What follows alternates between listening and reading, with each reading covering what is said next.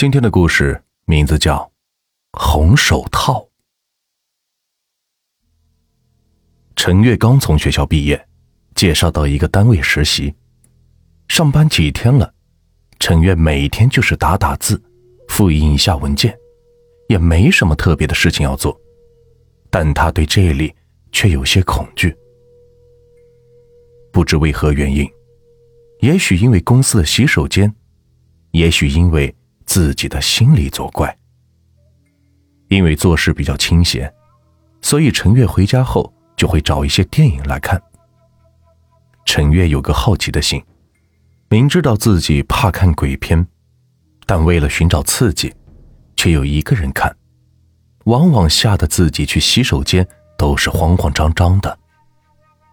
公司洗手间在走廊的最里头，走廊的灯到了那位置也不会太亮。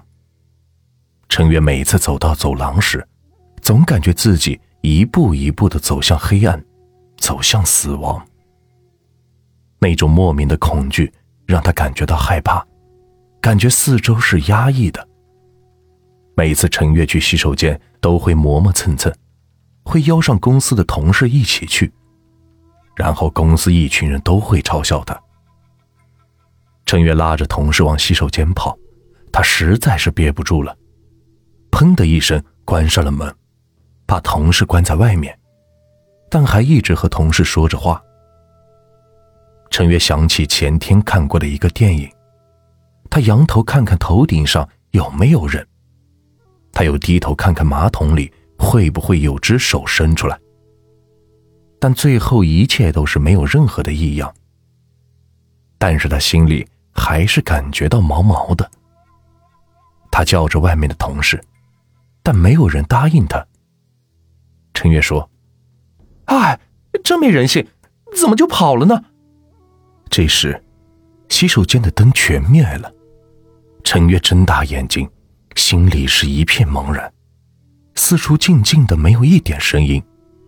陈月赶紧提上裤子，扭开门就往外跑，一下子撞在一个东西上，听到“哎呦”一声，才看到是同事。同事骂道：“你看看你，撞的我，谁叫你吓我的？呵呵，想不到你这么胆小，以后叫你胆小鬼了。”陈月伸了伸舌头，同事之间好长时间都会叫他胆小鬼。陈月有时和同事玩玩闹闹，就忘记了那些恐怖电影；有时上厕所也都敢一个人去了，但出来的时候。还都是急急的跑出来。陈月今天又是一个人去洗手间，他也渐渐的有点习惯了，他也想早点摆脱胆小鬼的绰号，但是心里还是有丝丝的胆怯。陈月给自己壮着胆，哼着歌就走进了洗手间。也许心情舒畅，陈月竟然没有一点的恐惧，对着镜子照了照自己，洗了洗手。忽然看见洗手池旁边耷拉着个红色的塑胶手套，陈月的心里不禁的紧了紧。他也不明白，便急急的走出洗手间。过了几天，陈月也总是会在洗手间里见到那一双红色的手套。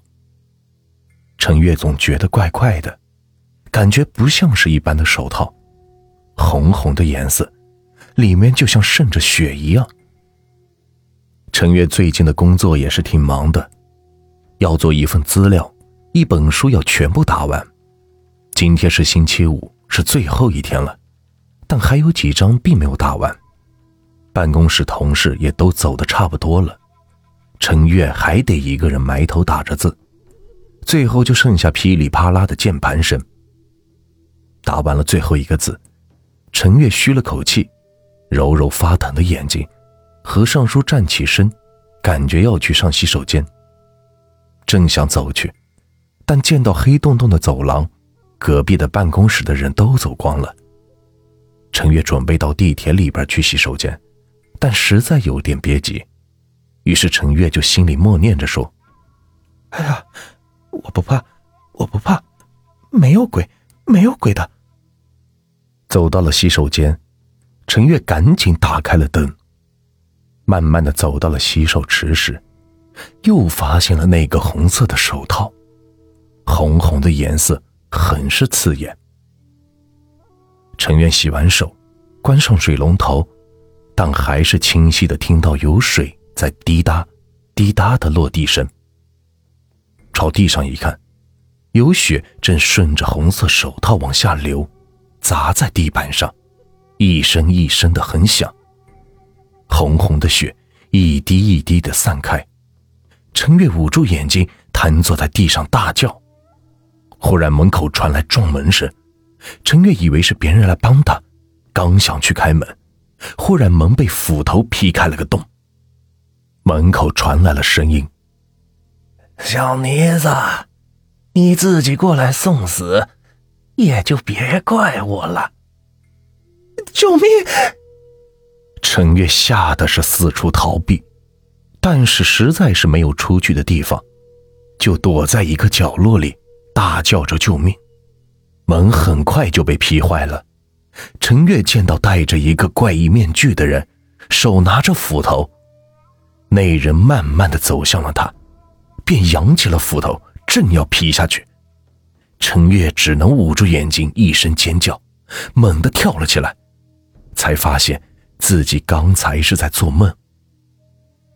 资料已经打完了，心里还有刚才梦中的余悸。陈月整理了一下东西。就准备回家，恰巧是真的想要去上洗手间。陈月想起刚才那个梦，后背是汗毛直竖，心想，还是走到地铁再去上洗手间吧。休息了两日，陈月到公司上班，电梯口被拦住了，同事拉着陈月走到一边，一脸惊恐的说：“哎，陈月，我们公司出大事了。”洗手间里边死了一个人，好像是王晶，特别恐怖。他被丢在了厕所后面的废品上，不知他得罪了谁，谁叫他一天到晚嘴上不饶人的，这次把自己给弄死了吧？同事还说：“你准备准备吧，警察要找人问话呢。你好像是星期五最后一个走的吧？有没有发现什么问题？”陈月急忙说：“没有，没有啊，我很快就走了，没什么呢，又没说你什么的，看把你紧张的，你个胆小鬼，你会敢做那事吗？”陈月一脸苍白。警察找他谈话的时候问道：“你认识那位死者吗？”“认识，是我们隔壁办公室的同事。”“他为人怎么样？”“还好。”只是嘴上有点厉害。听说星期五是你最后一个离开公司的，有没有发现什么异常呢？陈月想到那天的梦境，大叫道：“我我没有，我没有！”警察叫人拉走了陈月。公司负责人向警察说：“这个职员比较胆小，可能是受到了这个刺激，有点失控了。”陈月在医院待了几天，精神有点恢复了。同事来看望他，陈月问同事：“那个案子他破了吗？”“没有呢，现在我们准备公司要搬离了，我们这几天也没有上班。那个地方我们是不去了，太恐怖了。”同事接着又说：“不知道是什么人杀了王晶。”特别残忍，好像有深仇大恨一样。同事走后，妈妈也来接陈月回家。陈月回到家后，感觉在医院是睡了很久，在家是没有一丝的睡意。一直到了凌晨，陈月开始迷迷糊糊的睡着了。陈月站在公司的门口，前面是黑黑的走廊，忽然眼前一晃。一个人影飞过，陈月赶忙追了上去，跑到洗手间，听到里边是一声的惨叫，就没了声音。过了片刻，才有砰砰，类似于敲骨头的声音。陈月慢慢靠近，只见到一个人半跪在地，手里握着斧头，正一下一下的剁着面前的东西。那个人身体的周围是流满了鲜血。那人一挥斧头，陈月就见到一次，那人戴着双红色的手套。陈月大叫起来，那人听到，转过身，挥着斧头就过来。陈月赶紧跑进洗手间，反锁上门，躲在角落里，是大声的哭喊着。外面那人正一斧头一斧头的劈着门，门很快就被劈开了。戴着怪面具的人走了进来，挥着斧头就要砍陈月。斧头上的血滴到陈月的眼里，是生疼生疼的。陈月咬下牙，一把抓住那个人的手，另一只手扯掉了怪异的面具。当陈月看到那个人的脸时，陈月也是惊讶了一下。面前是一张再也不能熟悉的脸，就像是在照镜子，只不过那张脸正在狰狞的笑着。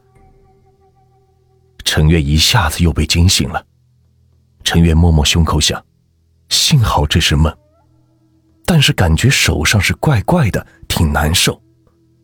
低头一看，手上正戴着那双红色的塑料手套。这个故事就结束了。如果你们喜欢我的故事，就请关注和订阅吧。接下来呢，我会带来更多好听有趣的故事。感谢你们的收听。